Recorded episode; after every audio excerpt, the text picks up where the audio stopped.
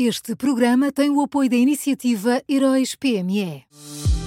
Já são conhecidos os semifinalistas da sexta edição dos Heróis PME. Chegou a hora de partilhar a sua opinião. Vote já na sua história favorita em heróispme.pt e ajude a selecionar os finalistas de cada categoria. Tem até ao dia 19 de maio. Esta é uma iniciativa Unit Consulting.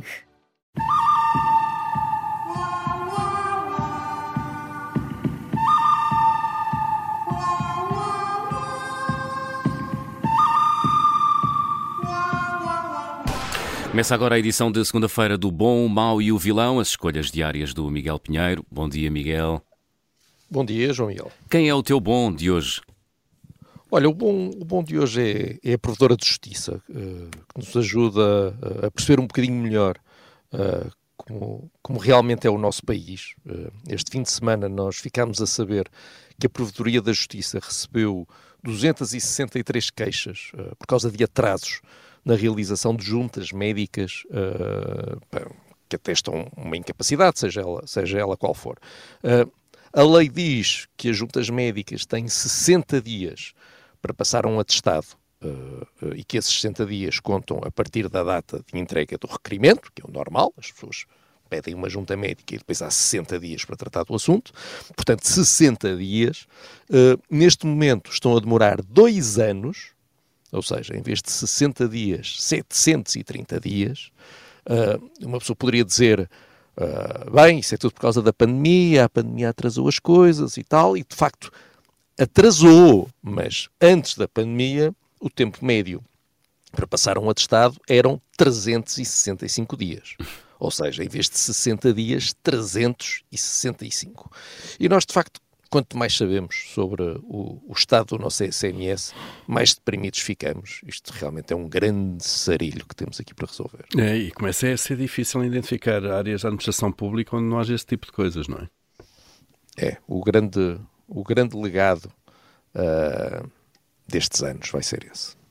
Vamos ao mal desta segunda-feira. Quem é, Miguel? Olha, o, o, o mal, coitada, é, é a Internacional Socialista que este fim de semana teve a infelicidade de receber como seu novo vice-presidente o secretário-geral adjunto do PS, uh, eh, João Torres. Uh, João Torres é um, um devoto acrítico uh, de António Costa. Uh, mais recentemente ficou conhecido pelo brilhantismo da sua argumentação numa edição do, do programa da SIC Notícias Expresso da meia-noite, quando se falava sobre o facto de continuar a haver muitos portugueses a emigrar, João Torres disse isto.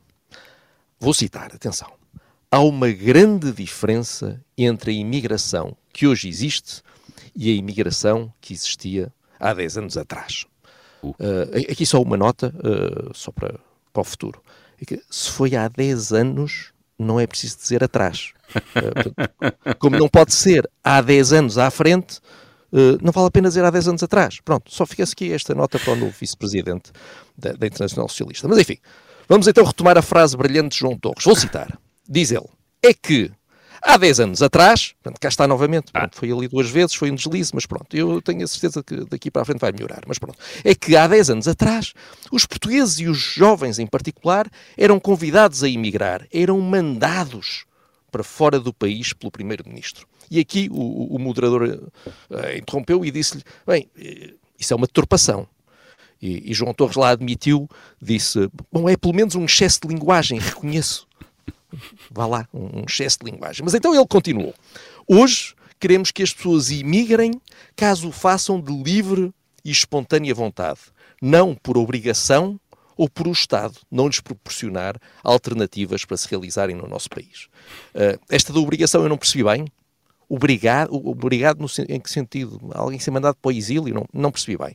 Eh, mas, de qualquer forma, o novo presidente da Internacional Socialista, eh, Deus o tenha na sua eterna inocência, acha que os portugueses, eh, hoje em dia, não imigram por falta de condições em Portugal, portanto, só imigram porque têm, desde criancinhas, o sonho de viverem lá fora.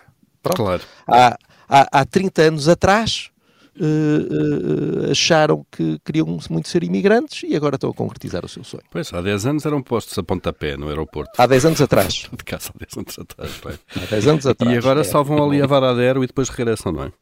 É isso, deve ser isso, seguramente. Quem é o vilão desta segunda, Miguel? Olha, o, o, vilão é Marcelo Rebelo de Sousa, cá está ele. Uh, o Presidente da República discursou perante uma plateia de médicos recém-formados nas, nas cerimónias do juramento de Hipócrates e disse-lhes uma coisa extraordinária. Disse-lhes que temos agora uma oportunidade única de proceder a um ajustamento do SNS em recursos humanos, financeiros, logísticos e técnicos, em organização e em gestão. Portanto, Marcelo andou anos a dizer-nos que temos uh, o melhor SNS do mundo, que somos fantásticos, andou anos a dar suporte político às decisões de Marta Temido. Nestes anos até permitiu, por exemplo, que o governo acabasse com as PPP na saúde, que uh, todas as organizações sérias diziam que funcionavam muito bem, poupavam dinheiro ao Estado, enfim, mas acabou-se com aquilo.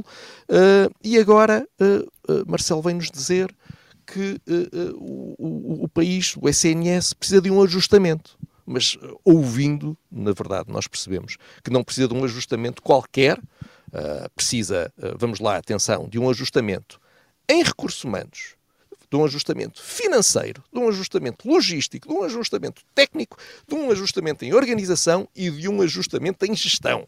Isto não é um, um ajustamento, isto é uma revolução, isto é mudar praticamente tudo.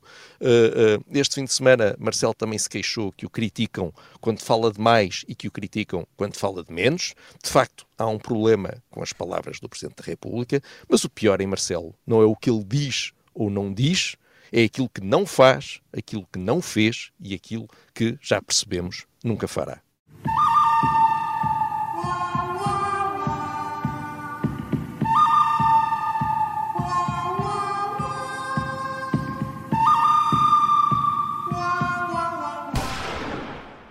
Este programa tem o apoio da iniciativa Heróis PME.